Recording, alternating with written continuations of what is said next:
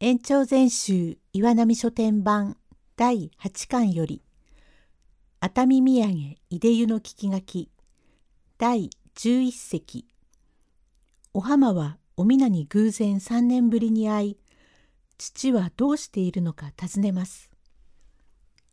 お浜は思いがけないことで妹お皆の手を取ってそばへ引き寄せ「お浜皆やお前はまあ見違えるように大きくなったが夫さんはお達者かえ?」「はいあのね3年後に姉さんが行方知れずになってしまったらあんな諦めのいい夫さんだけれども5日ばかりというものはちっとも御前が食べられないの。私も泣いてばかりいて夫さんにそう心配して患うといけないからどうぞ気を晴らしておくんなさいと言うと夫さんが「ああ迷った。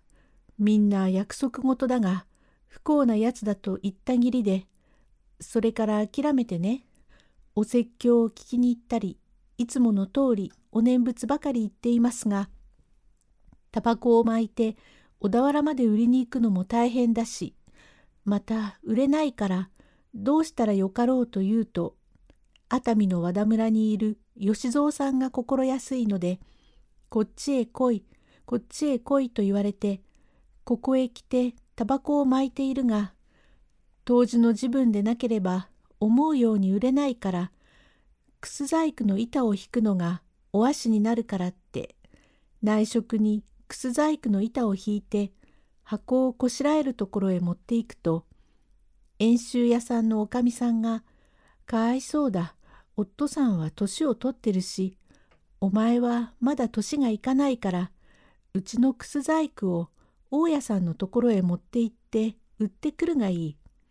売り高によってお前にも小遣いをやるからとおっしゃるので、遠州屋のうちからね、荷を貸してくださって、売り高で小遣いをくださるもんですから、結構夫さんのお手伝いになりますから、このくらい嬉しいことはないって夫さんもお喜びなすってですが、姉さんは大層立派なご親祖になって、どこに今までおいでなすったの愛、私は実にお前の姉だの兄弟のってお前に会われた義理ではないけれどもいろいろ深いわけがあってお前のようなかわいい妹やお年を召したお父さんを捨てて出たんざます。罰が当たってこれまで3年越しつらい悲しい難行苦行をしたんざますがようやくのことで身が明るくなって今ではこうやって何一つ不足なく今の旦那に可愛がられお供をして当時には来たけれどもお前に会おうとは実に思いがけないことだったがよくまあ達者でお父さんはここにいらっしゃるの？本当にね。と話している障子の外で宋が「おいそこへ置いてくんな。規範の砂をよく払っておいてくれ」と言いながら座敷へ入る。お浜「おやお帰り遊ばせ」「あい今帰りました」「なんだこれはなんだえ?」この子はくす細工を売りに来ましたのでうーん、かわいい子だ。いくつになる？はい、15でございます。そうか、いい子だ、器量よしだ。お浜、お前に少し似ているよ、この子は。大層荷を持ってきたな。これは何か？お前の兄さんか夫さんが再興して、お前が売りに来るのか？いいえ、お父さんは箱はこしらえません。ただ板をお念仏で引きますので、南無阿弥陀仏と言いながら一生懸命になって引きますと、骨が折れないでまっすぐにちゃんと引けますので、夫さんの引いた板は細工がしよいと皆様がそう言ってくださいます。そうか。お父さんが板を引いて、兄さんでも細工をしてお前がこれを売るのか？いいえ、他に職人があって遠州屋さんへ持ってまいりますんですが良い代物がございますから、お求めなすってくださいまし。うーん、お前の夫さんはいくつになる？はい、61になります。本家帰りだな。お浜やお茶を一つ入れなさい。お前のうちはこの近所か？いいえ、和田村と申すところで。うーん、お前、夫さんにそう言ってね、木目の良い板があったらば、二三枚持ってくるように言っておくれ。少しあつらえたいものがあるから。夫さんには箱はできません。何？できなくてもよい。念仏で引くとは尊い。木目の良いのがあるなら持ってくるように早く言ってそう言ってくれ。はい。と姉に親父が会わされると思いますから嬉しそうに駆け出して参るを見送りながら宋が「年派もいかないのに親のために重荷を背負って商売をするとは関心な子だのう。お浜ああそうですね。かわいそうにの人には幸不幸のあるものだな。こういうところへ来て贅沢一杯に湯治をして体を養うものがあるかと思うとくすを引き割っていろいろなものをこしらえその荷を背負って売りに来るものもあるというは全く人間の得不得で生まれつきだな。今に来るだろうからわしが一つ絵図を引くから」と机を借り絵図を引いておりました。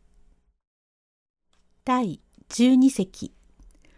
お皆は急いで家に戻り父に宗我の依頼を伝えると父三右衛門はすぐに支度をしてお浜の宿へ向かいます。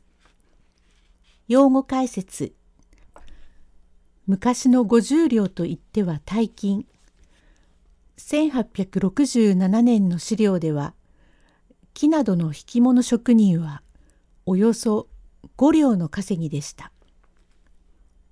お皆は駆け戻り親父にこのことを知らせると飛び立つほどの喜びで急に羽織を引っ掛けわら草履と浅浦草履とを肩陣馬に突っかけせっせと急いで飛んでまいり三右衛門「へえこんにちは。